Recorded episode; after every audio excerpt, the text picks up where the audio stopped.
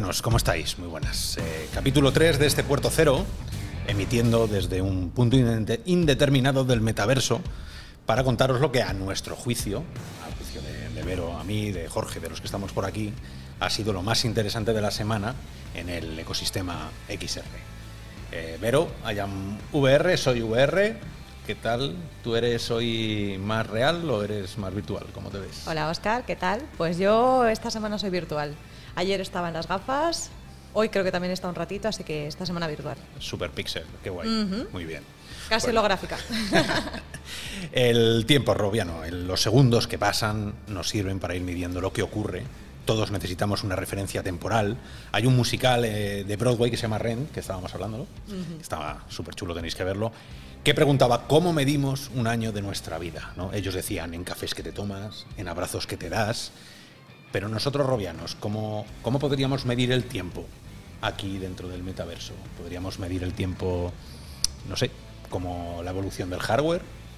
VPL, Oculus Vive, Rift, Rift S, Quest, Quest S, ¿no? son como los segundos que van cayendo, eh, con las versiones de Unity, de Unreal, la 422, la 423, la 5 que viene, Las que actualizaciones. las actualizaciones, con modelos de tarjetas gráficas, ¿no? la 1080, 2080, 3080, que está ya que está al caer. Las empresas nuevas que van surgiendo, que se van También cerrando también. El, el número de píxeles de los visores, el FOB, hay mil formas de medir el tiempo aquí dentro de, aquí dentro de la VR.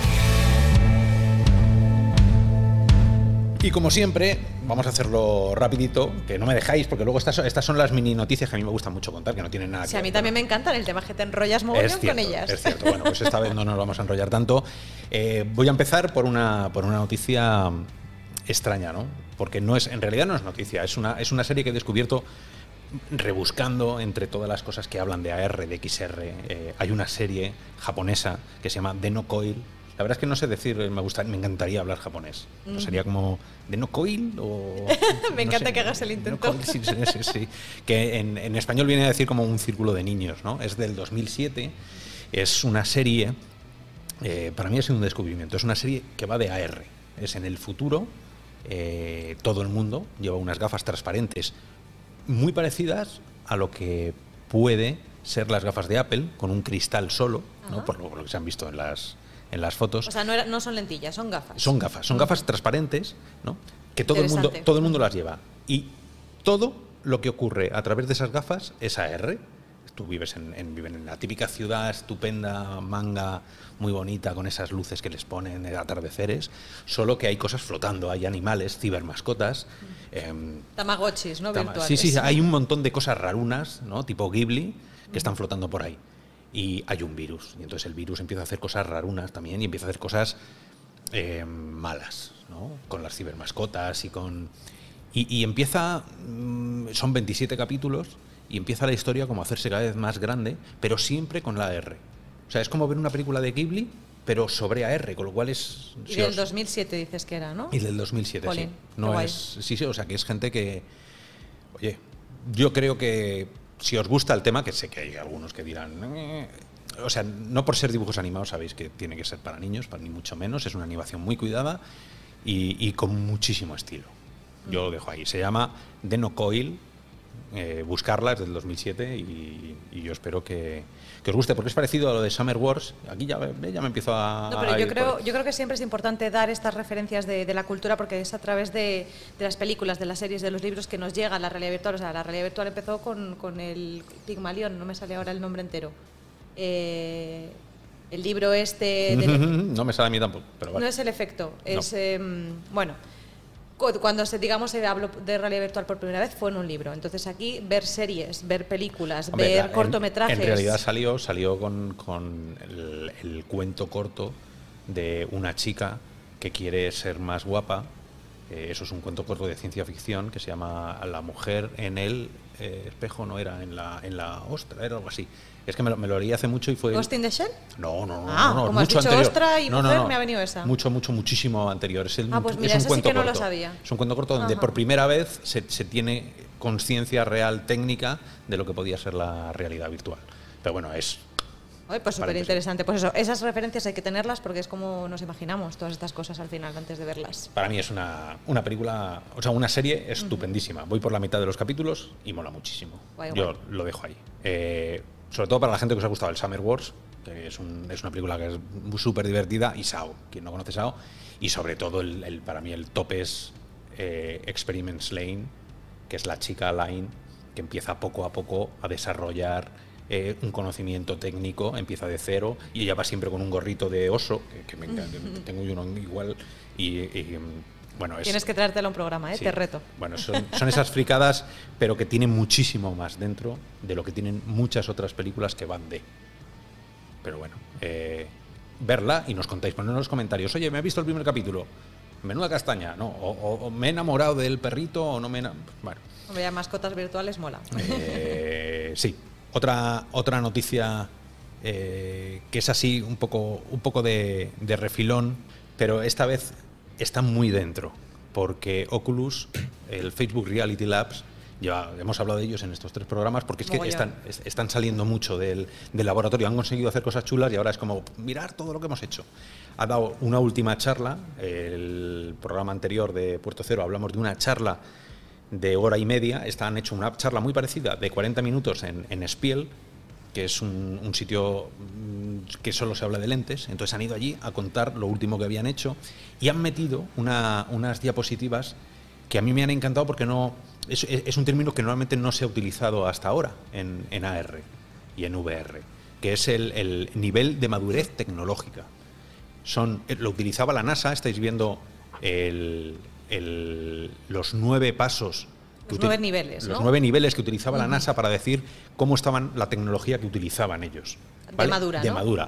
Eh, desde el 1, que es no tenemos ni idea de lo que estamos haciendo, hemos cogido cuatro tuercas en el laboratorio y a ver, qué, pasa. Eso es.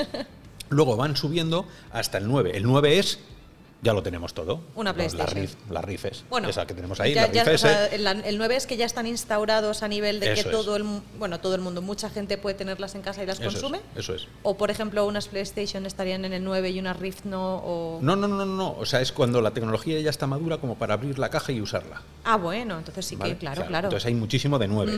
Todo lo que tenemos es 9, pero todo lo que no llega al 9 está oculto. Entonces, mm, Facebook ahora lo que está haciendo es abrir su laboratorio y decir, tenemos cosas que no es ni cero ni uno, pero tampoco es nueve. Entonces nos están dejando ver el trasfondo, que son los, los Half Dome, es decir, los Half Dome, el 1, el 2 y el 3, todo el tema de varifocals que están haciendo. Ellos dicen que están llegando, y eso es muy importante, están empezando a llegar a la zona final. Ya están llegando al 7 y al 8 si, llegas al 7, es que la cosa está ya a punto de empezar a fabricarse. O sea, ¿el prototipo o, ya empezarían a.? No, no, ya superas fase prototipo. Vale, vale, vale, vale. Y ellos dicen que están ya superando a fase prototipo. Luego estos son años, pero esto es muy importante y cada, yo creo que cada deberíamos exigir que cada rumor que saquen, cada foto, cada cosa que nos enseñen en, las, en la CONET, en cualquier lado, que tenga esa etiqueta de nivel de maduración tecnológica, un estándar. Estoy en tres. Ah, bueno, pues sabes que te quedan cinco años. Ante, estoy, en dos. No, me hagas hablar contigo si no tienes un nivel de maduración siete. ¿eh? Siete. Ocho, siete, ocho mayor nivel de, de maduración tecnológica estás? Uf, yo estoy curradito, ¿eh? Pero tengo mucho laboratorio. O sea, yo puedo ser híbrido. ¿No? Sí, totalmente. O sea, unos días en, en la VR somos unos y otros días en la VR somos nueve. Claro, también depende, depende del momento. Y a veces somos reales y a veces somos virtuales, ¿no? Como me preguntabas a mí. Eso es, y a veces aumentados, y a veces mezclados, a veces un poco batidos, así ¿Y, qué te parece si hablamos de lo del público virtual que están haciendo en Estados Unidos? Cuenta, cuenta, Me parece como súper raro. Fox Sport, ¿no? Llénate, ahora te quiere llenar esos estadios que están vacíos por el tema del coronavirus con fanáticos virtuales, fans virtuales que además han cogido cosas de, los videojuegos, ¿no? como ese sonido o como esos modelos 3D de los fans, para, para que parezca que haya público para las retransmisiones en directo. ¿Qué opinas tú de esto? Pues que están con una, con una empresa que se llama Pixstop, que es a quien se los han cogido, y es eh, eh, estáis viendo el vídeo que, salía, eh, que salían los, los, cómo se iban llenando con un botón el público. Yo no sé esto muy bien si lo grabarán con la, haciendo la ola, porque venimos primero del, sonido de ambiente, que es lo que nos ponen ahora en los partidos de fútbol aquí en España. O en la FIFA, ¿no? Y cosas de estas Incluso también. yo sé de gente que, que ha retransmitido partidos jugando con la PlayStation Ay, para sincronizar, para sincronizar los tiempos. Sí. Eh, pero necesitábamos público. Es verdad que se queda muy mal ver un espacio vacío, ¿no? Y si pones a público, yo no sé cómo, cómo harán eso de la cámara del beso, entonces.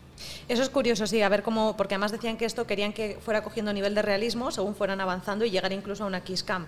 Pues yo creo que se están perdiendo una posibilidad de explotación monetaria porque si ya eh, cuando empezó todo aquello, eh, por lo que yo he estado leyendo, había gente que era capaz de pagarte hasta 100 dólares porque hubiera un cartón personalizado en el estadio con su foto. Eso, eso Pues imagínate si le dices a una persona, no, es que voy a tener al avatar de tuyo y tu chica para que le hagas el kiss cam o lo que fuera, o sea, Yo en Avatar sí, en cartonazo no. no hombre. Eso es una Por eso digo que está sin explotar y que a ver qué pasa. Y esto no solamente ha llegado a América, ¿no? Con la mayor league de, de béisbol, sino que también está ocurriendo eh, aquí en España con la liga. He visto hace poquito que están haciendo pues lo mismo prácticamente. A ver, es inevitable. La tecnología existe, sabemos cómo hacerla. No, y que están Alguien- utilizando cosas que ya existen. y alguien o sea, tiene que la pagarla. FIFA 20. eh, Claro. Y, Claro, claro. Entonces, eh, lo que pasa es que tienes que hacer millones de muñequitos distintos. ¿no? Hacer algo ahí. Bueno, pero ya hay programas que con inteligencia random. artificial ya te lo van Claro, porque generando. si no, al final, pues eso, haz la ola y todos a la vez hacen así. ¿no? Pero ¿qué sentido tiene tener público virtual? Pues mejor sería que lo intentaran personalizar con los fans de verdad. Pero bueno, eso lo hablaremos en otro programa, que esto daría para hablar mm, mogollón. Eso, eso es un curro, sí. Pues si queréis, eh, si quieres vamos a pasar ahora sí que son noticias más. Ahora noticias. Bueno, las noticias, eh, esto es, es, es como una telenovela. Lo de Quest es como una telenovela. Eh, a mí eh, hay algo que no me gusta, que es hablar siempre de los rumores, porque al final pasan estas cosas. Que te cascas dos semanas hablando de cabreado. Me han quitado el IPD de las Quest, me han quitado el IPD de las Quest, todo el mundo ahí, embolingados, todo el mundo, vamos a quemar Oculus, tal, y de repente llega alguien de Oculus en, en- en Reddit y dice, no es por nada, pero es que IPD tiene, ¿no? Claro, de, de pronto dicen, joder, y ahora venga otra vez a tirarnos las fotos, a reinterpretar todos los píxeles que veíamos en las fotos, que ahí se ve ahí la cosilla esa pequeñita, que venía un 0, un 2, Dos. yo. Sí, y eso que, ve, que la gente decía, bueno, ¿cómo lo hacemos? ¿Qué- qué- qué? Es que va a tener un... Algo predeterminado. Claro, va a tener solo dos Dos posiciones. opciones. Bueno, pues eh, vete tú a saber. Lo que sí que seguro que tienes, y ya parecía raro que después de la que tuvieron con Rift, la Rift ese que estáis ahí, eso no tiene IPD y ha sido un dolor y toda la vida ha sido un dolor y lo- nos cansaremos de decirlo. No podéis hacernos esto, necesitamos IPD. Que luego Nate Mitchell, que es uno de los cofundadores que salió por patas allí de, de Oculus y no hace tanto, fue el que hizo las declaraciones de a lo mejor el IPD no es necesario, pero no por el espacio que tengamos IPD, si no sabéis lo que es, es el espacio que hay entre los ojos. La Que- distancia es, interpupilar. la distancia interpupilar, que tienes que mover las lentes para encontrar el punto dulce, porque si no lo vas a ver borroso. Bueno, eso que muchos de vosotros a lo mejor no sabíais para qué era, Nate Mitchell, que es el, uno de los inventores de estas cosas, dijo, es casi mejor quitarlo porque no sabéis usarlo. Y como lo usáis mal, os estáis cargando la experiencia y habrá gente que salga de allí pues, con dolor de cabeza, con mareos. Entonces, algunos decían, esa es la razón de por qué no quieren que se tenga. Pero está claro que va a tener. Así Lo único que no va a ser ajustable así bueno, manualmente, no, no sí, sabemos, más si es que no mecánico. sabemos nada, si es que no Bueno, sí. sabemos nada, si es que esto es hablar por hablar, pero lo bueno, que sí se sabe... sabemos que puede estar ya para el 15 de septiembre, ¿no? O para la, la del año que viene, la mm, La F8. Connect No, o la, la otra, F8. la F8. Bueno, pues eh, yo ahí no me quiero mojar. 15, no 15, que hagan lo que quieran, pero IPD tenemos. Bien, bien. Luego veremos porque están los mandos. ¿Pero tú realmente crees que son unas Quest 2? Buah, es que eso es, esto, ahora mismo abrí esa pregunta aquí, es música y ya acabamos el podcast, porque se nos va, se nos va. O sea, yo tengo muchas ganas de contar, pero es que no es el Vamos a esperar a tener más información, es, ¿no? Vamos a eh, informarnos mejor. Este podcast no es eh, el podcast para, para decir, lo haremos. Y, y tenemos Ciudad Permutación. Hace dos días estuvimos con 11, Maravilloso. 11 amigos. Quien no lo hayáis visto, tenéis Sí, que verlo. Ese va a ser muy hardcore, ese sí, ese hablaremos de Quest, pero a lo mejor alguno no se entera de nada. Entonces, bueno, espacios separados. Eh, links. Links. Lo de Links es una burrada. Lo de Links es quizá la, la noticia que más me gusta de, de esta, de estas semanas, eh, que es el primer visor que de verdad, de verdad parece que, es, eh, que va a llegar con lentes freeform. Las lentes freeform eh, van a permitir, que estáis viendo ahora mismo ahí el dibujito, hacerlas muy pequeñas. Mirad que tenéis las cuesas a un lado y tenéis las links en el otro, que son freeform. Esa, esas lentes no, que no tienen esos anillos. Ahora mismo cogéis cualquier visor y vais a ver que unos anillos concéntricos. Eso todos los que estamos en real o virtual sabemos que llaman Fresnel. Bien, pues esas, hay otra manera de hacerlo, que son las freeform, no tienen nada que ver con las lentes que tienen todas las gafas que, que tenemos por aquí, que son cosas extrañas y vais a ver eh, cómo es el dibujo de una, de una freeform enseguida, porque tiene, tiene ¿veis? Eso, eso sería una lente freeform. Descríbela para los que no nos están viendo. Es verdad. es como un diamante con múltiples caras que están redondeadas y que conforman al final una lente que parece redonda, pero está llena de ondas por dentro, de dunas de cristal. ¿no? Es una cosa muy extraña que hace que reflecte la luz de unas maneras muy en ángulos que no son para nada eh, los comunes y que luego eso mediante una corrección de la imagen, porque se le diría, eso es como cuando cogéis una botella de cerveza, ya cuando estáis pimplaos, mm. cogéis la cerveza y miréis así. Y si, pues imaginaros un software que pudiera corregir eso. Eso es lo que hacen todas las gafas. Bueno, pues Lynx ha conseguido utilizar ese freeform, que llevamos años hablando de ella, eh, Limbac, una empresa española, iremos a por ellos, porque saben que, que tenemos una, una, reunión y una entrevista pendiente para que nos vuelvan a explicar cómo las fabrican, que eso es súper es especial, ¿no? Es, es como un secreto que nos van a enseñar. Bueno, eh, más noticias, más noticias de, AR. En este caso es eh, Qualcomm. Qualcomm ha dado una charla que se llama QC112. Sé que esto es súper extraño y se llama, en inglés se llama Pushing the Limits of Ultra Low Power Computing, que viene a decir empujando los límites, llevando más allá los límites de la computación en equipos de bajo consumo chips súper chiquititos, como los que puede tener el robotito este que tenemos aquí, chips muy pequeñitos, son capaces y van a ser capaces de computar y investigar qué está pasando a través de una cámara para detectar la forma. Como si yo te viera aquí, Ibero, así, pues, eh, pero me fuera muy lejos, muy lejos. Es muy importante que empiece, estáis viendo en la, en el PDF, bueno, en la imagen, yo sé que esto es un poco extraño, pero estáis viendo cómo detecta las figuras cómo detecta las caras. Eso lo puede hacer un ordenador, lo puede hacer un algoritmo muy complicado, una IA muy complicada, pero se trata de hacerlo en un cómputo que quepa en un chip muy chiquitito, con muy poca potencia, para poderlo llevarlo en un reloj, en unas gafas, ¿no? O sea que es un adelanto brutal. Buenísimo. No he entendido ni papá, no mentira, sí, he entendido lo suficiente como para saber que es importante. Haremos un ciudad de permutación sobre ello. Eh, ah, pero había más noticias, ¿verdad? Sí, eh, teníamos, por ejemplo, quería que habláramos de Bolograms. Para los que no a lo mejor nos suenen, son una empresa que están en Dublín que están intentando básicamente todo el tema del vídeo volumétrico, pues sabéis que la producción que tiene es bastante complicada y costosa, pues ellos están trabajando mucho en que sea un poco más fácil, más democrática eh, y entonces hace poquito han recibido 1,5 eh, millones de euros de financiación. Entonces lo que quieren impulsar, pero bueno, eso significa trabajos. Eso significa, lo, lo, digo porque ahora está muy en boga el tema del trabajo en remoto y de hecho estaban buscando dos perfiles, eh, uno de Computer Vision y otro es Software Engineer, me parece. Encima el, CEO es español, Rafael Payés, así que si alguno de los robianos por aquí tenéis esos perfiles y os apetece, pasaros por la, por la web de Bolograms. Y, bueno, y probad suerte, ¿no? Porque cuando esto es lo bueno de las financiaciones, ¿no? Cuando viene pasta normalmente es que el equipo crece para poder hacer mm, mejores cosas y grandes cosas. ¿Qué quiere hacer Bolograms? ¿Tú qué crees que, puede querer hacer una empresa que tiene vídeo volumétrico sabiendo esto que te he contado de tema de que es caro, es complicado?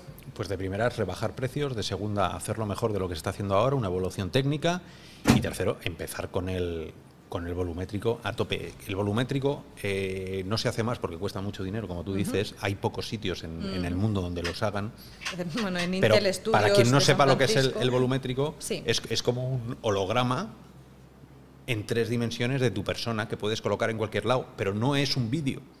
En realidad. No, es una foto, no es una imagen. No es una foto, no es una imagen, no es, un vídeo. Es, bueno, sí que es un poco un vídeo pregrabado. O sea, grabas esa. Con volumen. Pero efectivamente te puedes mover en tres dimensiones. Eso es, es como una textura que le has metido y entonces puedes dar vueltas y verlo, ¿no? Es, una... es digitalizar un, en 3D un, movimiento de un ser humano, de lo que fuera. y, y, claro, ¿dónde, ¿dónde va a poder realmente llegar esto a las masas? Cómo ha llegado la realidad aumentada a las masas aparte esta, con Pokémon esta pregunta Go. se me la estás haciendo porque yo te hice una el último programa que, te vacilé y ya no me estás vacilando tú. Ajá. Pero creo que me la sé. ¿Cuál? Con un concierto. No. Las redes sociales. Nuestras queridas redes sociales. ¿Sí? ¿Sí? Claro, ¿Sí? o sea, tú ten en cuenta que cómo se democratizó todo el tema de los filtros de realidad aumentada y tal y cual, Instagram y Snapchat. Pues esto es lo que quieren hacer desde Volograms, es que sea más fácil para los creadores, para las marcas y tal y cual, llevar estas capturas de fotos y de vídeos volumétricos y poderlas compartir en redes sociales. Pero es que yo en redes sociales no quiero ser yo. Ya, eso es curioso. O sea, tú querrías tener una miniatura de, O sea, no sé, de, de Jorge bailando, por ejemplo, para poderla compartir como si Eso fuera un es, meme. Pues a lo es. Mejor además, sí. además está bailando y me está dando vergüenza ajena desde aquí.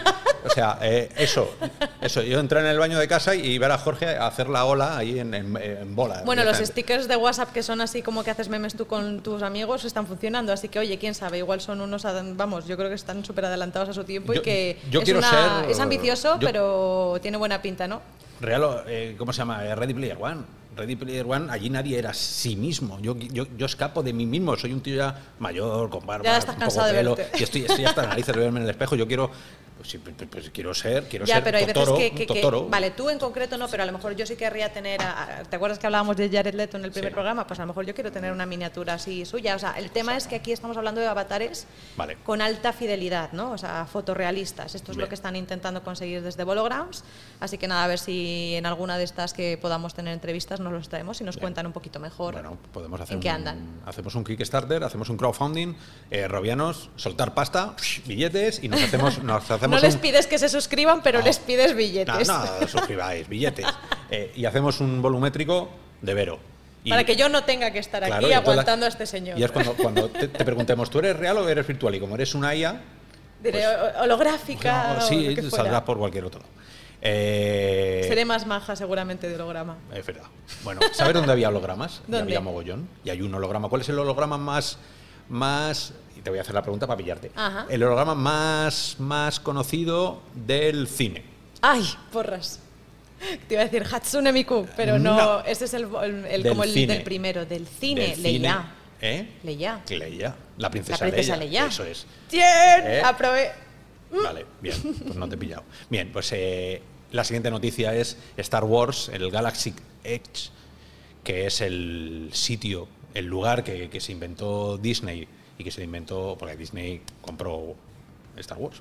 Bueno, pues que se inventó ese universo entre el retorno del Jedi y la siguiente, eh, ocurre ahí, en un rincón remoto del espacio. Bueno, pues eh, va a sacar un juego tipo Vader Immortal, ¿no? Estáis viendo ese pedazo, eso, eso es real, eso es real. Y ahora ¿Eso de dónde es? eso es eh, Walt Disney, eso es en Disney World, donde han colocado y lo han hecho de verdad y es un pasote. Bueno, pues eh, van a hacer un juego de eso. Yo ojalá que sea mejor que Vader Im- Immortal, porque Vader Immortal me parece un poco... mm, mm, mm, ¿No? Como diría el otro. Demasiado. No, no soy, no, no soy un buen juego. Qué malo. Pero bueno, yo creo que esto tiene muy buena pinta, ¿no? Porque más allá de reproducir no todo lo que Hmm. mira, hecho... esa, esa, Robianos, perdona que te corte, porque Sí. justo esa imagen es la del juego y es que vais a ver un vídeo enseguida, eh, que no os voy a decir, mira, ese quién es. Vaya, vaya, chupando cámara. Ahí chupa- mira, mira, y, ahí, y ahí me flipo ¿Dónde? porque, porque sale, la, la- sale la igualito. mesa, es igual, es Ostras. igual, es igual. Entonces eh, es alucinante, es alucinante. Eh, Están haciendo un juego sobre ello. Porque yo lo único que les pido es que metan a gente conocida. Porque los, somos fans, pero los que no somos tan, tan, tan, tan fans, llegas allí y son personajes de este universo que no tienen nada que ver con los anteriores. Pero bueno, que terminarás cogiéndoles cariño. Yo creo que al final, o sea, tienes que también crear esos nuevos personajes. O sea, el tema es que han escaneado ¿no? digitalmente todo el entorno de- del parque de atracciones para poderlo reproducir luego en este, en este juego. Eso es. Pero eso que es, la idea es que sea un escenario más grande, que haya una historia detrás y que se lo han trabajado mucho, ¿no? Eso es. Qué guay. Y yo creo que hemos sido súper comedidos. Yo me he dado, he, he sido rápido, hemos sido Hemos comedidos. tiempos. 23 minutos, 50 segundos. Hem- Estamos por primera vez dentro del guion. Quiere decir que Tercer- a la tercera van a a la vencida. tercera va la vencida. Así que si quieres empezamos con las secciones. Por supuesto. Pues vamos a coger eh, la nave espacial, ya no es avión, vamos a coger la nave espacial, salimos hasta la estratosfera, rebotamos en la Luna y bajamos a la Tierra para ir a, para ir a Santiago de Chile, donde va a estar eh, Oscar Cartagena, que no sé si, si nos está oyendo, nos, nos está oyendo. Los estoy escuchando. ¿Ustedes me escuchan a mí? Perfectamente, perfectamente, Oscar. Oye, qué maravilla. Hola, ¿Cómo hola. están? ¿Cómo estás? Muchos saludos a todos, a los robianos y a ustedes dos en particular. ¿Qué tal? ¿Ya hace un poquito más de calorcillo por ahí o, o todavía hace frío? Mira. Sé que estabais en el invierno, pero Hoy igual. Seguimos en invierno, seguimos con el frío, pero no tan intenso como esos días que había como una oleada helada. Sí. Este, así que bueno, aquí estamos ya surfeando, saliendo esta semana a algunas comunas de Santiago de la cuarentena, sí. al fin, que teníamos ya no sé cuánto, 110 días en cuarentena, hay comunas que tienen más tiempo. Entonces empezó como la primera fase de apertura y bueno, felices porque podemos salir por lo menos a pasear a la plaza, a caminar, a dar una vuelta sin pedir permiso, Ánimo poder con disfrutar ello. un poco del sol y. Pues a nosotros, Exactamente. a nosotros nos pilló la pandemia en pleno invierno Mm.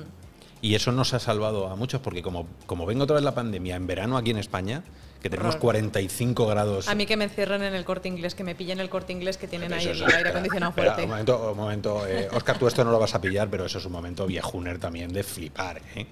O sea, Porque de toda la vida de Dios el corte inglés tiene unos aires Pero acondicionados. el corte inglés, el corte inglés, entra, entra mi abuela en el corte inglés. eh, si me dijeras, me voy, a, Sí. me, me voy a Media Market, me voy a una tienda de electrónica, me voy a, yo que sé, entro en un teatro. eh, Yo solamente sé que cuando tengo que acompañar a mi madre al corte inglés me llevo chaqueta porque hace un frío, pero en fin, volvamos Vale, a la VR, por perdón, favor. Óscar. Y a Conexión Latina. volvemos, volvemos al frío, al frío. Entonces, bueno, mira, esta semana les voy a hablar de una empresa que se llama Orbisoft. Eh, me imagino que ustedes han escuchado bastante de todo el impacto que tiene lo que es el entrenamiento a distancia a través de realidad virtual. Ujú. Y, y lo importante que es, cómo reduce los riesgos, cómo reduce los heridos, obviamente, en, en- sobre todo en los, en los rubros de minería o, o de constructoras de cemento, cosas donde hay mucho peso y hay muchos peligros alrededor. El Orbisoft es un software de realidad virtual con, que, que utiliza inteligencia artificial ¿ya? para crear todos los ambientes dinámicos. Lo que estamos viendo también tiene su aplicación de realidad aumentada, pero el, el core de ellos es poder capacitar en la parte de minería, muy específicamente en las áreas que tienen chancadoras, que son donde se machacan las piedras. ¿ya?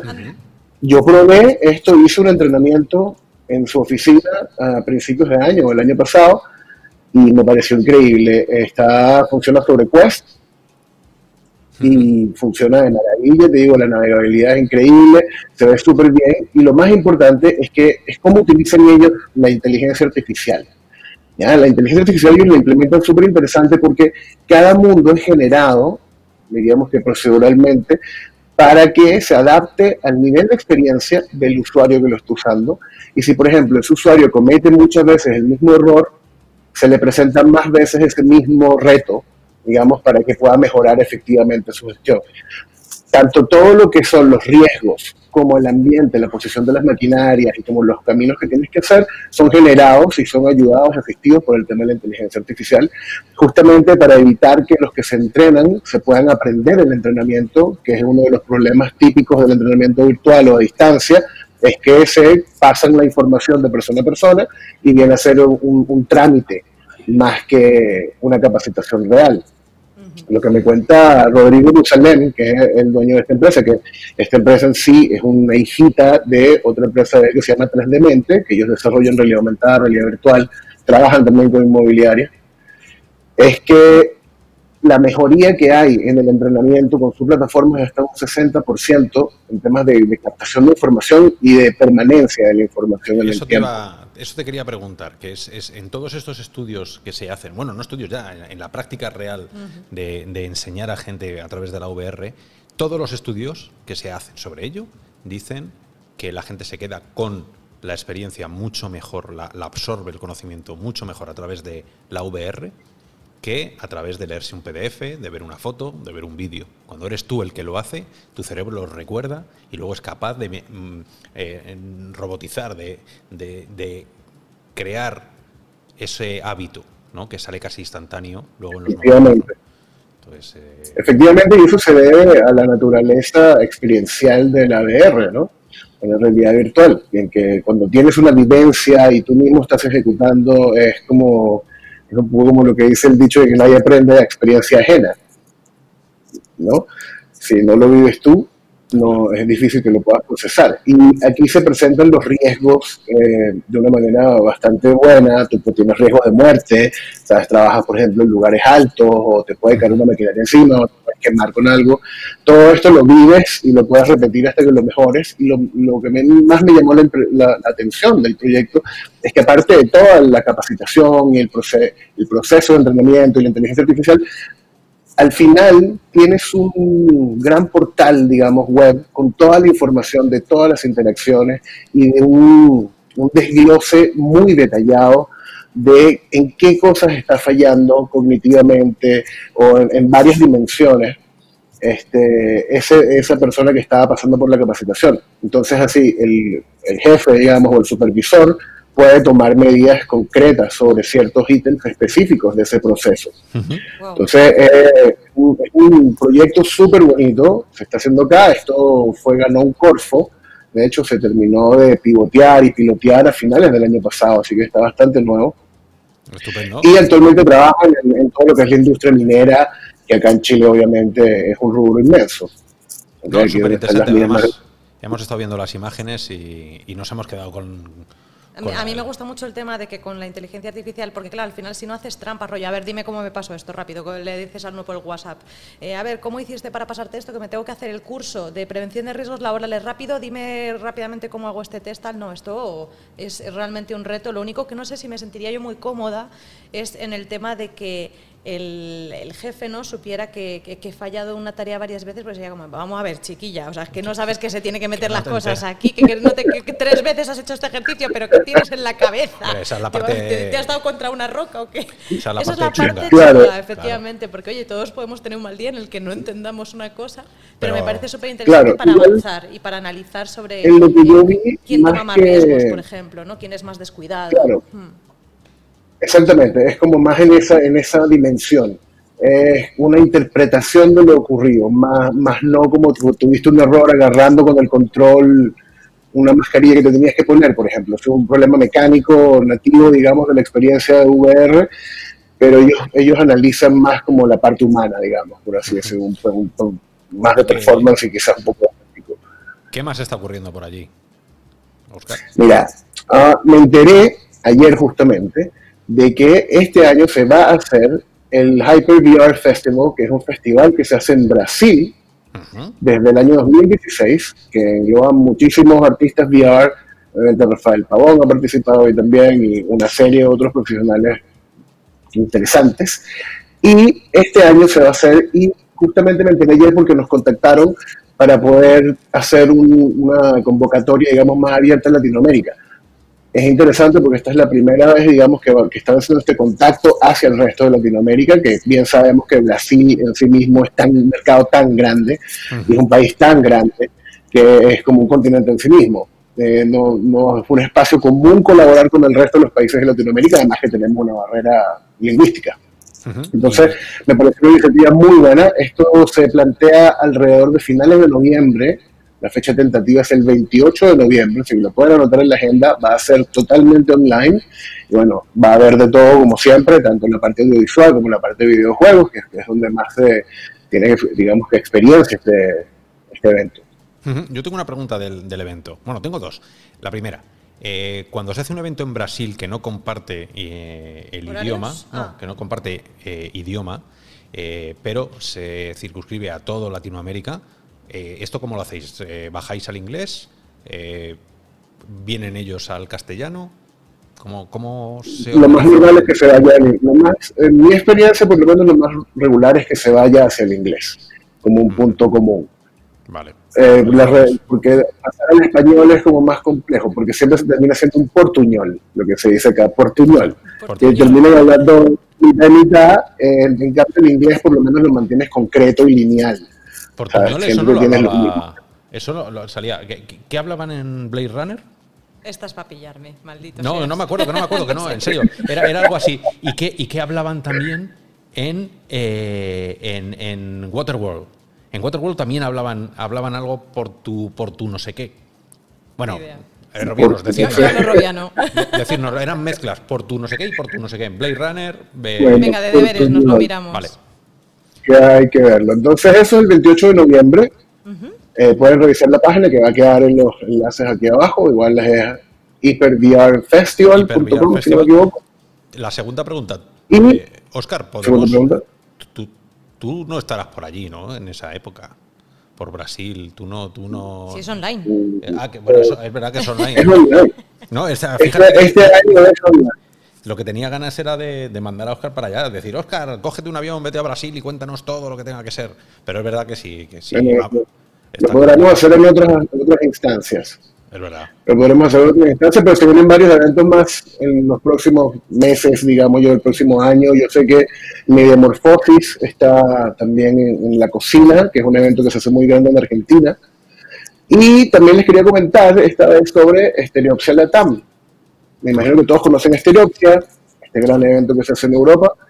Este año se, quería hacer este año Estereopsia en Latinoamérica, acá en Chile, pero bueno, debido a tanto el estallido social de octubre como el desarrollo del COVID nos limitó y se tuvo que cancelar. Ahora hay una nueva fecha tentativa que es a mediados de abril aproximadamente. Y la idea es, bueno, que va a ser un, un evento presencial, el primer evento en Latinoamérica, digamos, de esta magnitud, con una escala internacional, digamos. Ujú. Y hay, hay varios planes cocinándose para esa instancia, con mucho apoyo en Latinoamérica, han hecho muy buena gestión. Y además contaremos con también la primera premiación de los premios Lumière de Latinoamérica. Qué bien, qué bien suena. Totalmente. A ver Pues- si España nos ponemos las pilas y empezamos a hacer este tipo de cosas, porque es verdad que es Latinoamérica, ¿vale? O sea, es- es- tienen un conglomerado ahí grande y nosotros somos un país chiquitito, pero a ver si en España en- empezamos también, y, y bueno, con este tipo de conexiones como la latina, pues eh, se crean esas sinergias, pero a ver si espabilamos también y empezamos a hacer más cositas de estas nosotros. Pues sí, y entonces invitamos a Oscar y que nos las cuente desde aquí también. Por supuesto. ¿Vale? Bueno, Oscar, supuesto. que un Eso es, placer. todo, eso es todo por hoy. Eso es todo por hoy. Mm, Abrígate, eh, cuídate. Vas a poder salir a la calle por fin, o sea que date una vuelta por un parque y, y nos vemos nos vemos de aquí a una semana o incluso ya contaremos Exacto. cosas que hemos estado hablando fuera de micrófono de, de otras locuras que tenemos en marcha con, con Latinoamérica. Así es. ¿De acuerdo? Entre locuras nos encontramos. Cuídense muchachos. Gracias. Hasta pronto. Nos Hasta vemos. luego, hasta luego. Chao.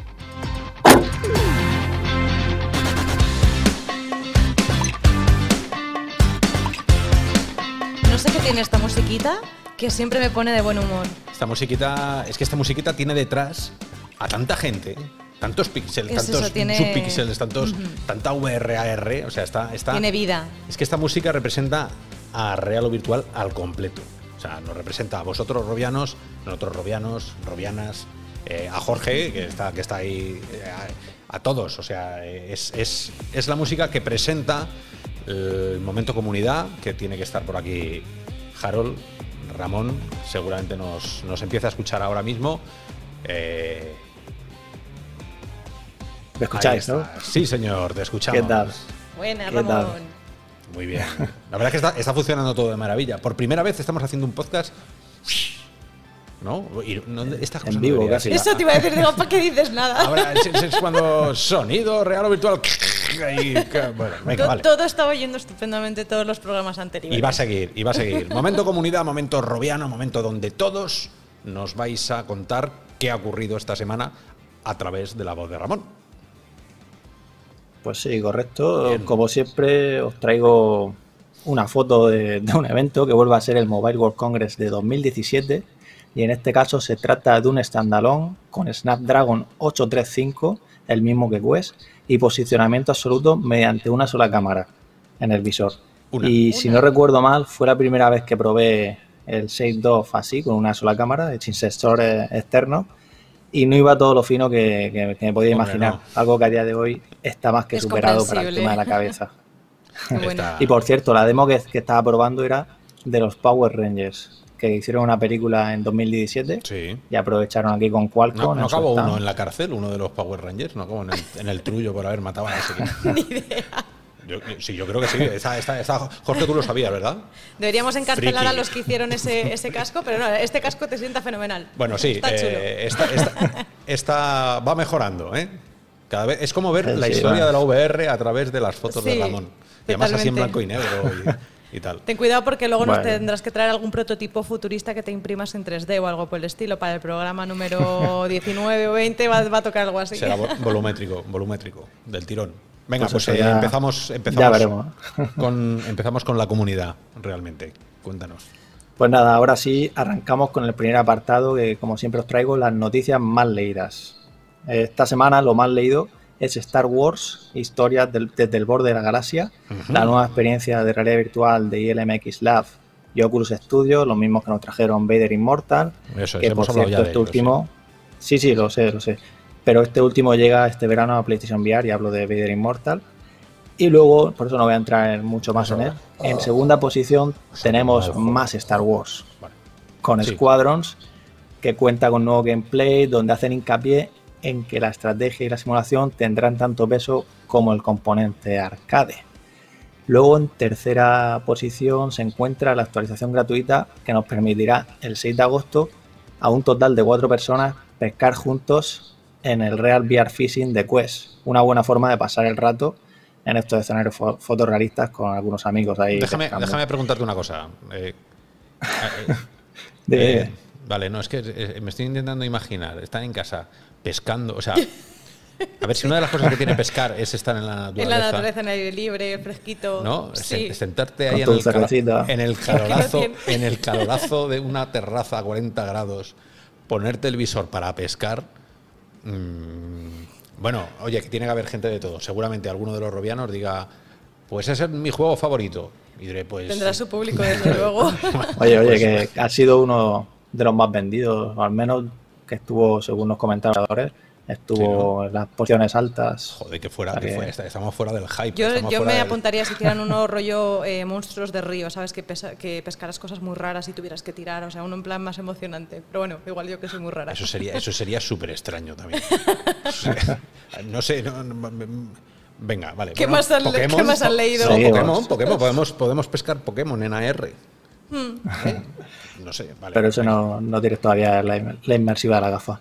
Claro. Pues luego tenemos la conferencia del curioso Tandalón, que también es- habéis hablado antes, el híbrido de Lynx, el R1, Eso donde es. han mostrado el diseño nuevo y señalan que tienen en mente un modelo para el consumidor, pues el actual es para uso profesional. Y lo mismo Sí. este año comparten algo de info. Y para cerrar, una gran noticia que es la aceptación de aplicaciones con OpenXR, este estándar abierto, en la tienda de Oculus. Este anuncio coincide con la publicación del test de certificación para estas implementaciones que Kronos Group, la- el organismo que, que se encarga de, de dirigir todo, pues ha añadido en este estándar también extensiones para el seguimiento de manos y ocular. Y aquí, bueno, os quería preguntar cómo lo veis vosotros si abrirá Oculus finalmente la tienda de PC a más visores sin tener que usar Revive. Nunca. La, has preguntado. Nunca, jamás. ¿Tú crees que Ah, nunca jamás? Estamos hablando de. Zuckerberg. No, o sea, a mí que- Sí, esta, a ver, él va a intentar, va a intentar. esta, sí. esta pregunta es eh, que ojalá. Pero yo- en el fondo yo creo que les convendría, pero tendría que pasar algo, como para que a lo mejor se... Sí, que se vaya a Zuckerberg, por ejemplo. Sí, o yo que sé, que tuvieran malas ventas, o que, que todo el mundo lo hiciera menos ellos, no sé, vete tú a saber. Eh, vale. En la época cuando estaba Nate Mitchell y cuando viajamos por primera vez a San Francisco y tuve la ocasión de entrevistar a Nate Mitchell, él mismo me aseguraba, sí, sí, sí, esto cuando llegue el OpenXR llegará. Sí, sí, Pero bueno, claro, bueno. Nate Mitchell ya no está en la empresa, han pasado Eh, años Te y iba a decir, ¿dónde está Nate Mitchell? Claro, en una reunión dijo, oye, chicos, que todavía no somos en abierto. Y han dicho, pues mira, abre la puerta y la cierras y te vas. Y ahí ya está abierto. y nunca más. Debió ser así. Bueno, eh, Pues, eh, gran sí, noticia. por aquí. Entramos en el turno de lo más comentado. Lo más. Además de las nuevas filtraciones de Quest que ya habéis comentado también antes y los nuevos gameplays de Squadron que hemos dicho, tenemos el análisis del port de Index para Quest que llega con todo esplendor de, o sea, con todo el esplendor de la versión de PC y el análisis de Dreams, como no podía ser menos, Ahí está, que señor. finalmente se ha llevado un 10 por todo lo que representa. Pues es una herramienta con un gran potencial que seguro nos ofrecerá grandes sorpresas por parte de la comunidad. A Sello hace que no le Eh, vemos. lo mismo- ¿no? O sea, ¿cuándo salió Sí, sí, es lo que iba a decir. Sello está creando alguna que otra experiencia dentro de Dreams y, y bueno, eh, ya, eh, como decías tú, tiene su casa ahí.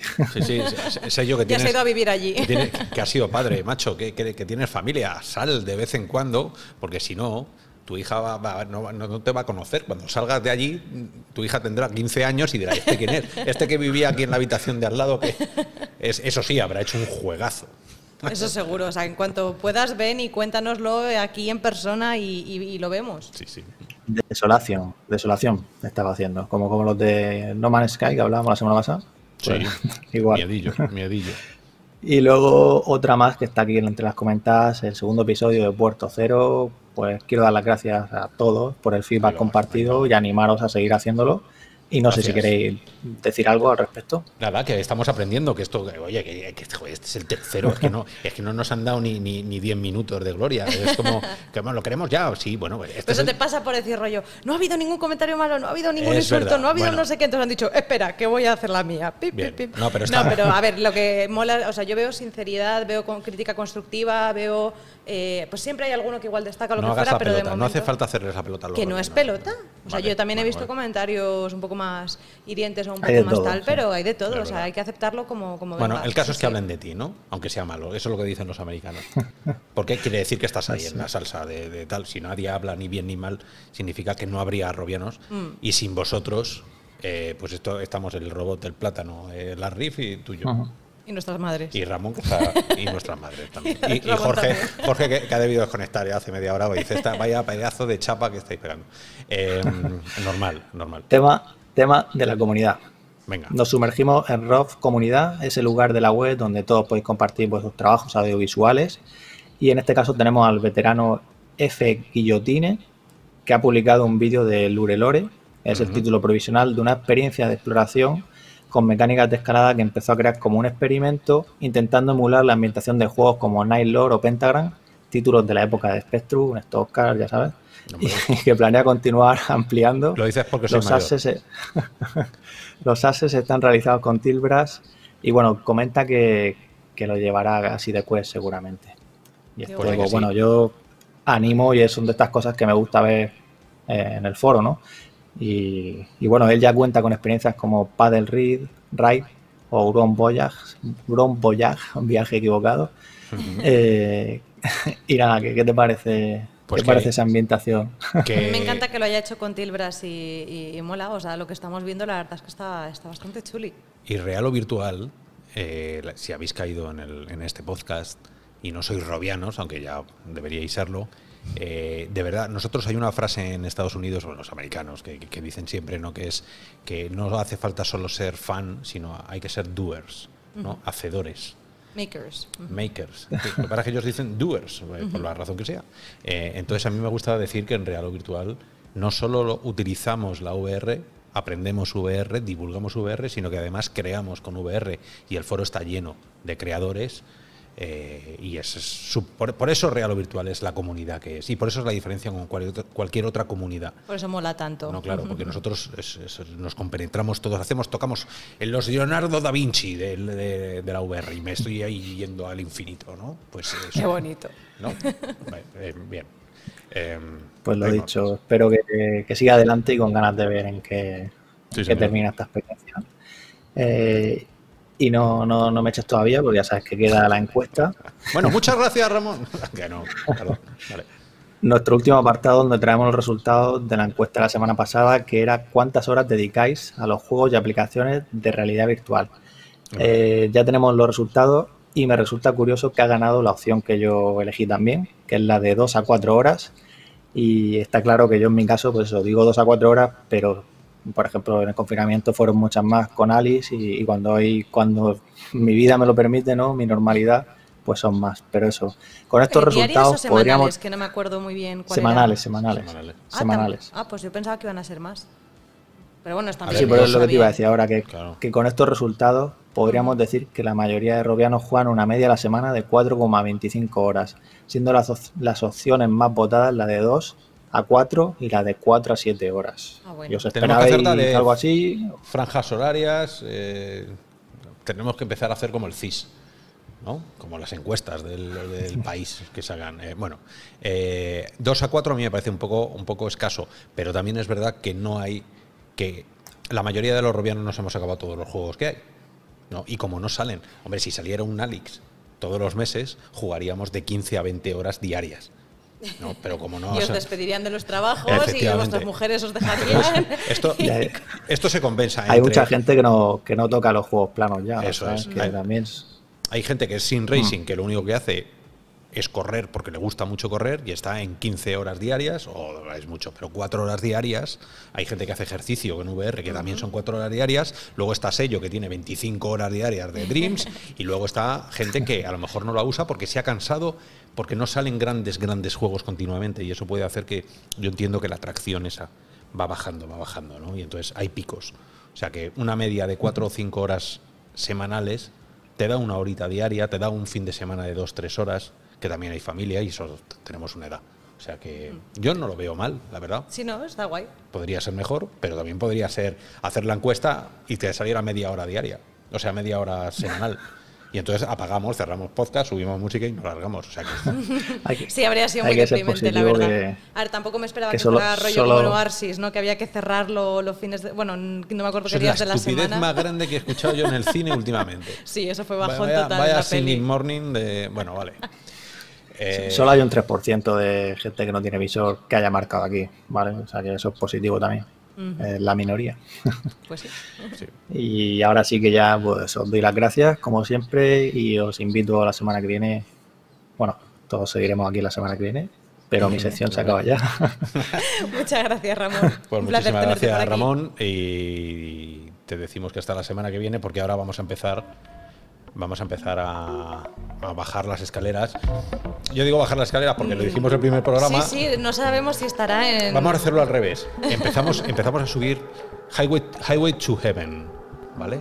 Empezamos a subir Stairway, Stairway to Heaven, como Led Zeppelin. Es una pena, podía haber metido aquí la música. Subimos peldaño a peldaño, atravesamos las nubes, atravesamos la, la estratosfera y de pronto nos encontramos con el bibliotecario binario que nos lleva esperando desde hace media hora. Con lo que has tardado en subir las escaleras no me extraña. Llegamos y el hombre, por eso está azul, porque hay menos oxígeno en las. En las De es por, esperarte que es por darle cansado. contexto. ¿Qué tal, Gaby? ¿Cómo estás? A ver, hay ascensor. Y lo, lo dices ahora. Es algo que quería decir desde el primer episodio, pero como os veo que necesitan necesitan ejercicio, he dicho, pues bueno, voy a dejarles que haya dos episodios que vayan subiendo escaleras y bajando, eh, pero, pero tenemos ya ascensor aquí. eh. Bueno, fenomenal. Ya bueno saberlo para que la próxima vez sea más rápido. O sea, eh, Oscar, déjate escaleras, ascensor y Pues hola, no, no Gaby. nos viene mal. No, te- bueno, no, no me viene mal el subir las escaleras, ¿vale? No me viene mal. ¿Cómo estás, Gaby? Pues muy bien, pues muy bien. Aquí, hoy en mi biblioteca de verdad, o en una de ellas, como podéis ver ahí de fondo, hoy ni en un Sí, sí, jardín, sí, sí. ni en el hangar, hoy en la biblioteca, donde tengo Sí. guardados un montón de, de juegos y de experiencias. Pero lo que hoy os traigo no lo he sacado de mi biblioteca, sino de la vuestra.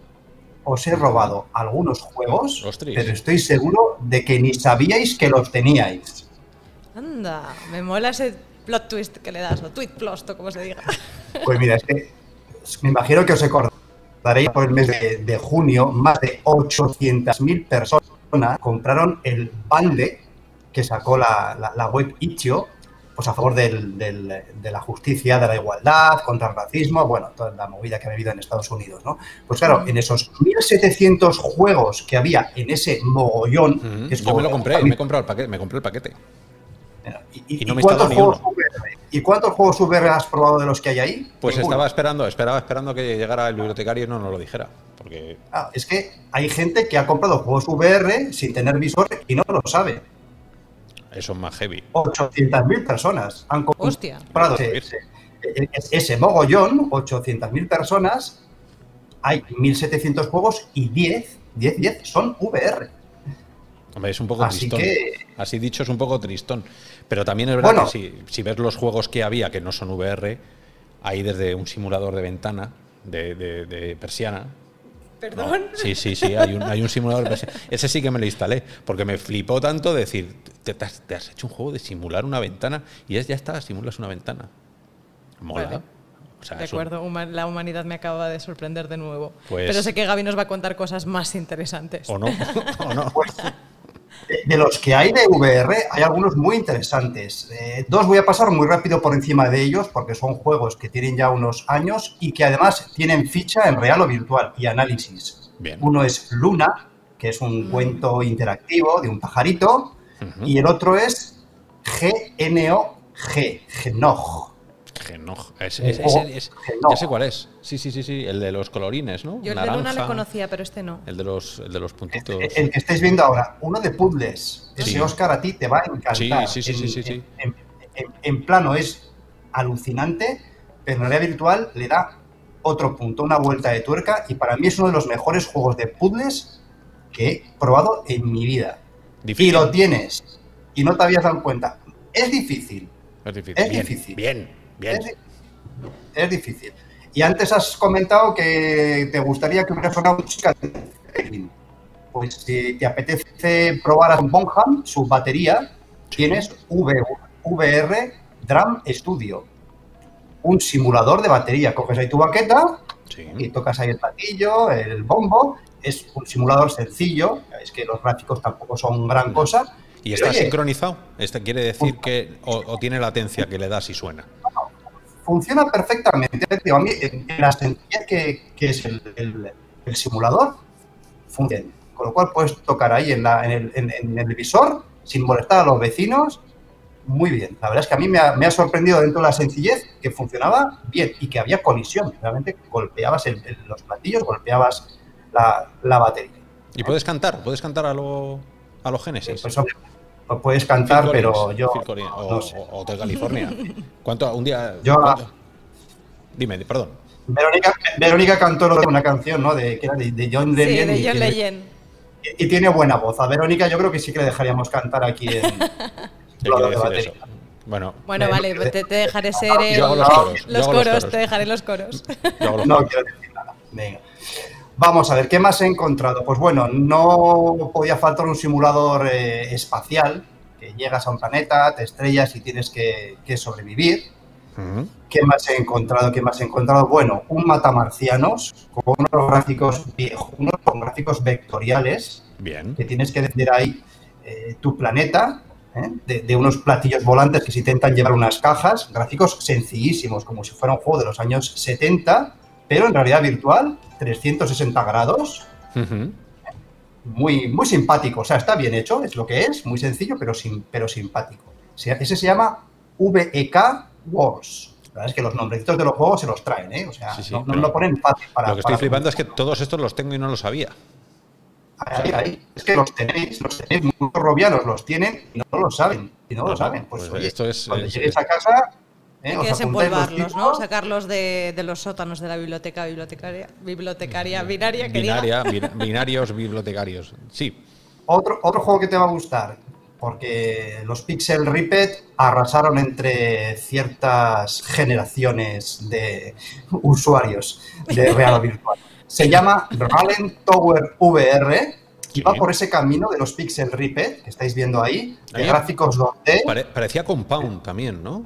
A mí el Compound me gustaba más que el Pixel Ripped, pero sigue, sigue, perdón.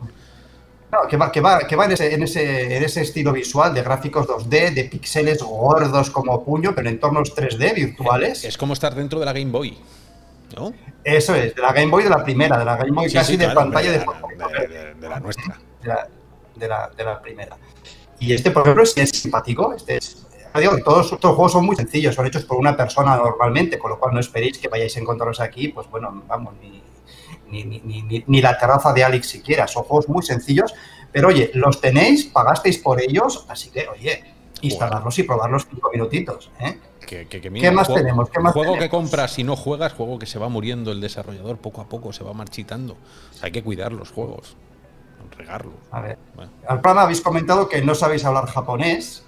Pues es No, una me lástima porque hay un juego que se llama Sushi, Sushi Master, Sushi Master, Uy, qué que bueno. nos enseña a, prepa- a preparar eh, sushis y sashimis y servirlos a toda velocidad Pero es que el problema es que está en japonés. Yo de este no me he enterado de nada.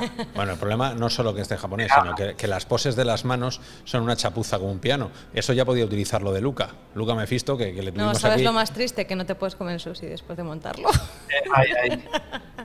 Bueno, eso. Eso, eso. sí, Eso es- ocurre. eso es una desgracia. Eso- no solo ya, claro, que cojas, que cojas el rollito con el puño, como, como si fueran manco, sino que además te lo llevas a la boca y te comes tu puño. Es- Qué triste, bueno, qué triste para la dieta va bien, pero igual psicológicamente. De todas maneras, esto, eh, Robiano, lo- nosotros lo solemos grabar de 8 a 9 de la noche, poner una aplicación de comida, estoy que me, me como ahora el, el- el ordenador. Sí. Pues, ca- pues cambiamos a una de trenes, de trenes de, de maquetas, de locomotoras de juguete. Se llama Locoman, es bastante surrealista. Repite el nombre, porque- repite el nombre, que se ha cortado justo cuando decías el nombre. Loco Mancer, loco de locomotora, no de que Vale. estemos como una cabra, que un poco también. también, Loco que Mancer, también, también, también. A ver, me comprenderéis, yo acabo loco. Encontrar 10 juegos VR entre 1700. Es increíble. Sobre todo porque además no hay buscador, tú no pones VR y te sale. O sea, yo sé que te has instalado los, los, los 1700. Llevas una semana encerrado en casa jugando a 1700 juegos. Y Ah, Llevo desde el mes de junio que salió el. En una semana no da tiempo. Y tienes toda la razón. No hay, no hay una, una- una etiqueta de VR dentro de, de Itch.io para poder seleccionar juegos, juegos VR y me, me ha costado mucho encontrar los, los, estos 10. Y puede que haya más, que se me haya pasado alguno. ¿eh? Eh, ¿Qué más he encontrado? Mira, yo creo que el que más me ha divertido. Estamos hasta el gorro del COVID, ¿no? De la pandemia. Pues Bastante. hay un juego que podemos combatir el COVID. ya, ¿eh? Sí, Nos- de este nos creo que he oído hablar yo de él. pero ya. nos ya, miniaturizan, nos Sí. miniaturizan, ¿eh? nos inyectan al torrente sanguíneo, nos ponen una pistola láser y el juego es un juego de oleadas y se trata de cargarte a base de sablazos, de, de láseres, al virus. Con cuidado de no eh, dañar los glóbulos blancos buenos organismo. Esto es como viaje. este pues, es. Viaje Eras fantástico. una vez, No, yo no, estaba no. pensando en Eras una vez la vida, ¿no? Que te metes ahí con los. Bueno, pero. Eh, Era así. Vale, Una vez. era Sí, así. sí. Era- Eras Bueno. una vez la vida. No, a mí, hombre, viaje, viaje fantástico. Película. Viaje alucinante de Asimov. Sí, Sí, película. bueno, basado, basado en. Eso es. Sí. Que, que luego hicieron la película con. De. de, de- de- que, que, que, que- ah, que no me sale con, con, con Quaid, uno de los hermanos Quaid. El chip El prodigioso. chip prodigioso, sí, señor. chip prodigioso. El chip prodigioso. Sí, señor. Eh, pues sí, pues me, me he sentido he visto esas imágenes disparando glóbulos blancos. Cada uno nos hemos ido a nuestra historia, pero es verdad que. eh, A ver, si- siendo generaciones diferentes, pues es lo que hay. de verdad, de verdad. Bueno, después de matar tantos virus, a lo mejor es eh, hora de relajarse y Venga. otra experiencia que se llama a, a Lullaby of Colors, una canción de cuna, una nana de colorines. Uy, Y es paisajes sí. de colores del arco iris, unas esferas que van botando, música relajante, Sí.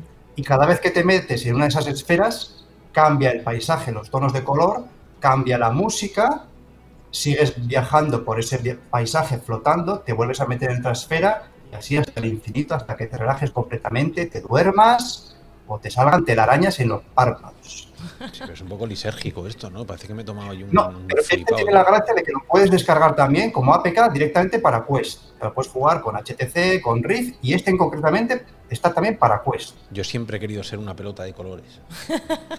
Y, y- y flotar, y, rebotar, y votar, ¿no? Es- es- es- que no tienes ningún tipo de preocupación en tu vida más que dónde vas a caer y dónde vas a rebotar. ¿Y de qué color ves Y la de vida? qué color ves la vida, ¿no? Sería, sé una pelota precioso. virtual. Muy curioso. Este es precioso. Este es precioso. Y para terminar, tenemos un viaje a ver el cielo estrellado desde una pequeña ciudad de la región de Bahía, en Brasil. Y el nombre de la aplicación es que a mí me encanta. Antigas constelações sobre a Vila de Itororó. Wow, no sabía que pronunciabas portugués. Bueno, brasileño. portugués, tú portugués, qué, qué- qué guay. O sea, que es, es que todo lo que digas en portugués es- suena mejor de lo que estás diciendo. O sea, al contrario que el alemán. Mm. Te está diciendo te quiero, pero te voy a matar. En, en brasileño todo es. Como en el francés, el francés todo suena mejor. Oh, qué cosa más linda, más allá de grasa, es la menina. Bueno, venga. Vamos, Me vamos, encanta, porque vamos. ahora, ahora ya sí que está claro que quiere ser los coros del, del grupo. Eh, Sí, sí, sí. sí.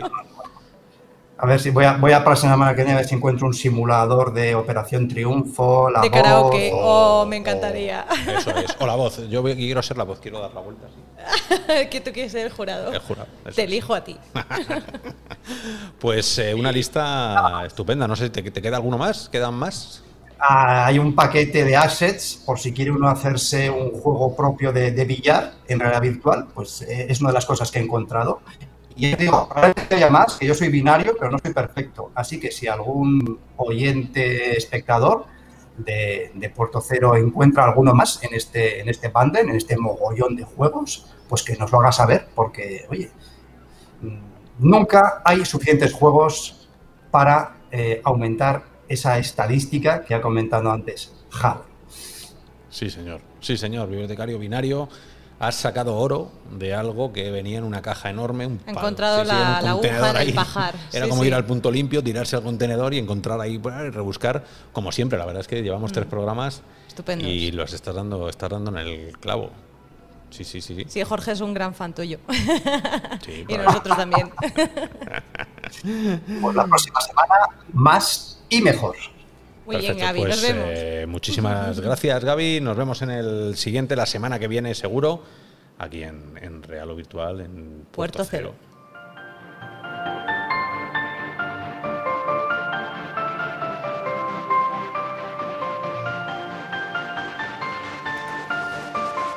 Y llegamos al, al momento, es que es súper feliz esta, ¿no? Es como... También como la de la comunidad, pone Sí, de buen rollo. Aquí sí que soy una pelota botando de colores, ¿sabes? Es como, venga, qué, qué- qué guay la vida, ¿no? O sea, que ahora que vas a contar algo eh, Super light. super guay. Sí, súper colorido, Bien. súper raruno, sí, eso, sí. Eso, y... Ya sabes que la madriguera está para hablar de esas cosas más allá de, de los videojuegos y esas otras industrias ¿no? que también tocan la, realidad virtual.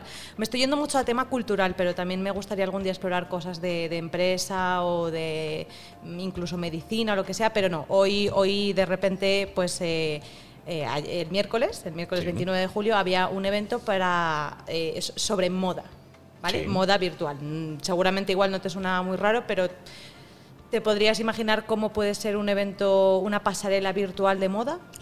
Eh, sé cómo no me gustaría que fuera, ¿vale? No me gustaría que fuera una pasarela normal y corriente con modelos normales y corrientes, con vestidos normales y corrientes, porque para eso está la realidad normal y corriente. Pero en la realidad virtual hay otras cosas. Perfecto, me encanta que pienses así porque efectivamente ha sido súper bizarro Bien. este The Fabric of Reality, a Virtual Fashion Show by Riot.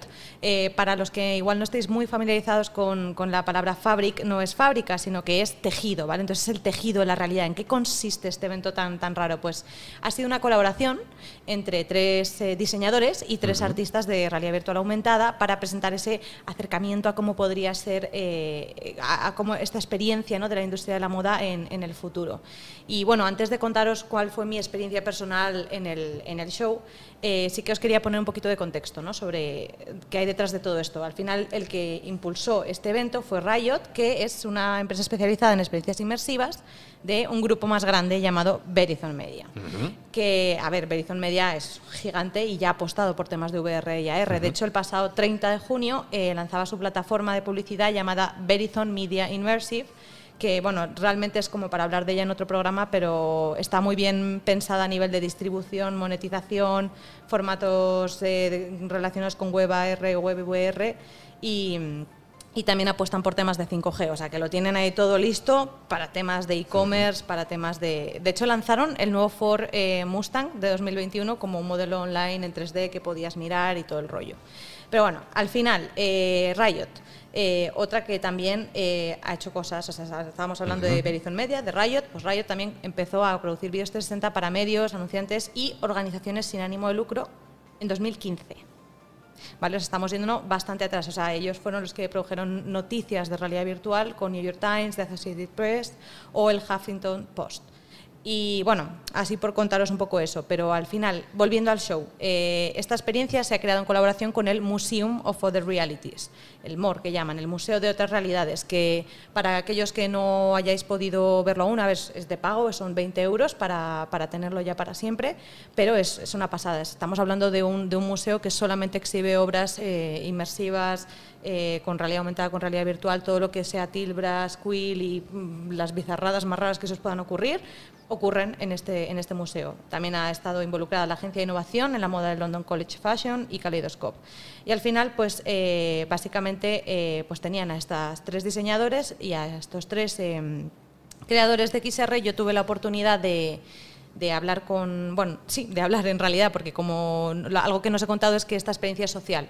¿vale? O sea, tú puedes meterte al museo y encontrarte con otras personas para, para ver obras. Y siempre además va cambiando. Entonces, eh, yo tuve la oportunidad de hablar con una de las eh, diseñadoras XR que se llamaba Ana Duncan. Eh, la vais a ver en, en vídeo así como un gatito, porque los avatares, ¿eh? los avatares de Museum of the Reality son, desde luego, mm, pues muy artísticos. Y muy ochenteros. Sí, muy geométricos. es muy de los 90, es muy todo texturas planas. Eh, así eran las primeras demos que, que, hacían. Solo que, claro, se veían a 15 frames por segundo, no a 90. no, esto, esto va bastante bien, la verdad. Y pues nada, ya me. O sea, básicamente ya, pues por entrar eh, un poquito más en lo que, en lo que fue mi, mi experiencia. Eh, para empezar, eh, tenías como dos formas ¿vale? de acceder al show. La primera era que dentro del museo siguieras la, la, pasarela morada, ¿vale? o sea, la que es la alfombra morada hasta la sala ya de exhibición, que es pues mola el rollo como los sigue los eh, ladrillos de Yellow Bricks ¿no? de, del Mago de Oz. O también tenías un mapa, un mapa en el que podías directamente decir, a ver dónde está tal, lo pincho y me voy para allá. Y luego ya dentro de cuando estabas en la interacción, si querías volver a ese mapa inicial, solamente tenías que mirar hacia arriba Uy, que se me ha ido el micro, a mirar hacia arriba, que he mirado hacia arriba, y, y volvías allá a, ese, a esa sala. Eh, entonces, bueno, nada, yo fui hacia la experiencia y tenían como esas eh, tres eh, esculturas, tres exposiciones de estos tres artistas y VR y diseñadores, a cuál más raro y a cuál más diferente.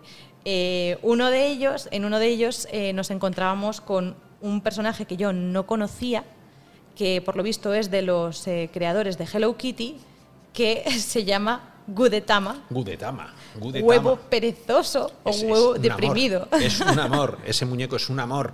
O sea, es. es, es eh, eh, ese le estáis viendo, es un huevo frito, es un huevo frito. Es un huevo frito con, con- con- que además es. es, eh, tiene problemas eh, depresivos. Depresivos, Sí, sí, es un sí, sí, tío sí. súper tristón. Esto fue porque querían luchar contra lo de kawaii, la cultura kawaii japonesa y tal, como que era todo felicidad, todo tal, y él venía a un poco a contrariar todo aquello. Entonces, bueno, esta, mm, esta experiencia de realidad virtual lo que molaba era que el vestido que, tenía, eh, que habían creado era el único que tú podías ir, meterte con el avatar dentro del vestido y de repente te lo colocabas. Y además no era rollo que tú que cogías una copia, sino que realmente te llevabas el vestido, así que tenías que devolverlo. Y estuvo, estuvo muy interesante probarlo. Además sabías que había funcionado porque sonaban como unas burbujitas alrededor y así te llevabas el vestido.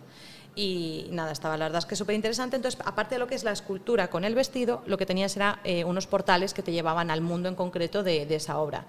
La del huevo te podrás imaginar.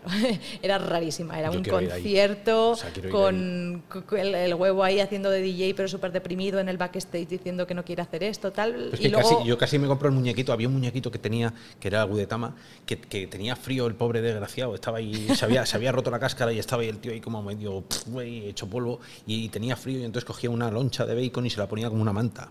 Y, y eso cuando lo vi, lo vi en una tienda, de- en una cosa en Estados Unidos de Japón y, y me- y me enamoré del, del- del huevo, sobre todo porque yo pensaba que no era conocido. Cuando te he visto, cuando he visto las imágenes tuyas que te he dicho, digo el huevo. Mm. El es eso, huevo. es el huevo, es eso. pues sí, yo no tenía ni idea y me pareció pues, pues muy curioso. Eh, sobre todo porque al final lo que se intenta con estas exhibiciones es dar ese, eh, ese mensaje de por qué se crea la pieza que se cree, toda esa información que hay detrás, se puede explicar mucho mejor en esos mini mundos eh, que, que en un pedazo de, de ropa digital ¿no? o, o de, un- de ropa real. La que sí que me pareció un poco más eh, parecida a lo que sería un fashion show como tal un- o un desfile de moda eh, fue la segunda, en la cual, bueno, para lo que era la escultura central era como un ente gigante que además, bueno, el sonido espacializado, eso sí fue una cosa que me molestó del Museum of the Realities, había muchísimo eco. El, espacio era enorme. Entonces, cuando entrabas, bueno, esto lo estáis viendo en pantalla, era como como una modelo que tenía mm, ropa galáctica holográfica mm, rarísima, súper grande, que, que- que iba dándote destellos según iban Pero eso dando. porque lo estás y estaba, tú, y ¿eh? estaba aquello en, blu- en bucle. Sí, sí, sí. Porque desde aquí eso no. O sea, No hay forma de, de- Es que no puedo explicaros lo que vi, porque es que de verdad que fue muy raro. Pero bueno, intentaré, colores, eh. intentaré hacer un artículo en Aya Enviar y poner más partecitas de los vídeos y tal, pero la verdad es que fue muy raro. Pero bueno, había una parte también de que te hablaba eh, con una voz y te contaba cosas y tal. O sea, el sonido lo tenían bastante, bastante currado. Y luego la tercera sí que era como un poco más artística, el, el tejido era como, como más transparente y había una serie de espejitos donde tu avatar se, se ponía y se te iban pegando elementos que, como flores y cosas por el estilo, flores muy raras. el espejo es el gran personaje de la VR. Mm. Juego que pones, experiencia que pones un espejo, experiencia que te tiene media hora haciendo el subnormal delante del espejo. Bueno, en este caso bailar, no había mucho que hacer, que- que pero sí. tal, sí, o sea, tú pon un espejo allí donde quieras, que va un tío de realidad virtual a hacer el gañán ahí delante del espejo. Eso nos ha pasado a todos y nos pasará. Así que, eh, espejo, Robianos, si hacéis algo, un espejo. Y bueno, pues la verdad es que, a ver, si yo en el espejo, ya te digo, estuve lo mínimo porque tampoco había mucha interacción más allá de que te salía una flor nueva en- dependiendo del espejo que ibas. Pero también, como no hay instrucciones, a veces te da la sensación de que no sabes qué, qué- qué te puedes estar perdiendo, ¿no? Pero la verdad es que me pareció muy interesante y sobre todo lo que fue la atención al público, había eh, unos avatares, bueno, unas personas, ¿no? Detrás de esos avatares encargadas de eh, darte la, la bienvenida mm, y, y con ellos eh, me pasó una cosa muy, muy curiosa y es que yo no sabía que eh, daban bebidas en estos, en estos eventos. Entonces no sé si Jorge podemos preparar ese, ese vídeo de, de bebiendo, pero básicamente pues bueno, evento social, pues me puse a beber, pero estas bebidas eran muy especiales. La azul era la que te dejaba normal, pero esa que me acababa de tomar me hizo más chiquitita, estilo Alicia en el País de las Maravillas. Entonces una te hacía más grande, una te hacía más pequeño y con otra volvías Pero a tu estamos estado viendo- natural. Estamos viendo que los demás invitados no. Son grandes, pero porque yo me estoy haciendo, yo me he hecho chiquitita. Sí, ¿y te pueden pisar? O- o- Eh, no tienen pies, así que lo dudo. Ah, menos mal. Pero bueno, tú mirabas y ellos te miraban, pero claro, el sonido al no ser espacial, ¿no? O a no ser. Sí, sí, sí. O sea, yo, yo les, ¿Eras ellos me oían más me Ah, oían sí. con una voz más de pito y yo les oía a ellos como más distorsionados. Estaba bastante chulo. Y además la bebida te salía de la espalda, en plan como si te estuvieras cogiendo una espada. Ya, ya. Entonces, imaginaos cómo molaría en la, en la realidad, ¿no? Rollo, vodka, ginebra. Ya les dije, digo, tenemos que parar de beber que esto se nos está yendo de las manos, la verdad. Es, creo que voy a ver cosas muy raras en el museo y si, y si bebo esto, pues más aún. Entonces, nada, la verdad es que creo que es una experiencia mm, muy interesante. Eh, no sé si demasiado para el mundo de la moda. Es verdad que el mundo de la moda yo no lo sigo mucho, pero por lo visto también es como muy innovador y muy bizarro. Y eh, quería terminar un poco la sección diciendo que eh, va a haber otro. Va a haber otro no en, el Museo de Other Realities, sino en Alt Space VR. Este lo apoya Oculus también, se llama The Circular Fashion Summit. Va a ser en, en octubre de 2020. Y ¿sabes lo gracioso? Que puedes comprar entradas que te vengan con casco de realidad virtual. Eso, mm, eso es una idea estupenda. Mm, Supongo que sí. O sea, la verdad es que me gustaría ver qué tal les funciona, porque mira, te digo precios, Eso ¿vale? te iba a decir, porque va a ser una flipada. Bueno. La, la entrada más económica, Sí. que vendría con unas Oculus Go, 400 euros. Joder, con- La siguiente, 800. Y la Super VIP ¿Que te viene con qué? con Quest. Ah. Y la Super VIP, que ya es como rollo, pues que te dan acceso a un lab, no sé qué, Con no sé unas cuántos. Baryo. No, no, no, no, con las. Todo esto Ah, es con las Oculus, como te ah, digo, ah. Oculus lo está apoyando y son 2.000 para los más VIP. 2000 para los más VIP. El mundo de la moda tiene mucha pasta, así que pueden permitirse Bueno, claro. estas cosas, pero me da, me da curiosidad saber qué ocurre, quién va a comprarlo, co- qué tal les va a ir. Hombre, Go, porque- Go yo no se lo diría a casi nadie, ¿no? Ya, ya que te pones, pero es verdad que 200 A ver, euros- estamos hablando de un evento que tiene lugar durante la, durante la Paris Fashion Week, o sea que bueno, vamos a ver con marcas como Chanel, Hermes, Claro, si te- Valenciaga. Si, te has gastado, O sea que- si te has gastado 2.000 euros en un, en un imperdible de Dolce Gabbana, ¿cómo no te vas a gastar 400 euros en un visor? Pero a mí lo que me gusta de esto es que parece que, que la VR puede ser como más, más glamurosa, más fashion, ¿no? Que es una cosa como que mucha gente es como, ay, no, qué pereza, pues vamos a ver qué pasa con ello. Y yo creo que con esto, pues terminamos la y con sección esto de la madriguera. Volvemos a meter en la madriguera Vero. Luego, Vero. Adiós. Sa- Salgo, salgo de plano. Y nosotros con esto sí que ya nos despedimos de este tercer puerto cero donde os hemos llevado de la manita a, a un montón de sitios. Hemos ido desde videojuegos hasta Star Wars, ¿no? hemos pasado al principio por un manga y hemos terminado con un huevo frito en medio de una moda. ¿eh? Esto no os lo va a contar nadie así. Eso es. No hay otro podcast en el mundo En el metaverso. en el metaverso que os cuente estas historias así y esperamos que ese sea el valor que le deis. Os recordamos, Ciudad Permutación para aquellos hardcore, Puerto Cero, algo más, bueno, Variado. variado, sí, es un magazine que estamos teniendo aquí en, en Real Virtual para vosotros, robianos. Así que muchísimas gracias a todos por estar ahí un día más. Nos vemos dentro de siete días virtuales que pueden ser largos, cortos, esto como vivimos aquí. Ay, a mí se me están pasando volando, la verdad. Así, ¿no? Sí, parpadeas y ya, otra vez. Ya estás tú otra vez aquí, Holly. Otra vez. pues Bueno. nos vemos la semana que viene en Nos Puerto vemos Cero. La semana que viene en Puerto Cero.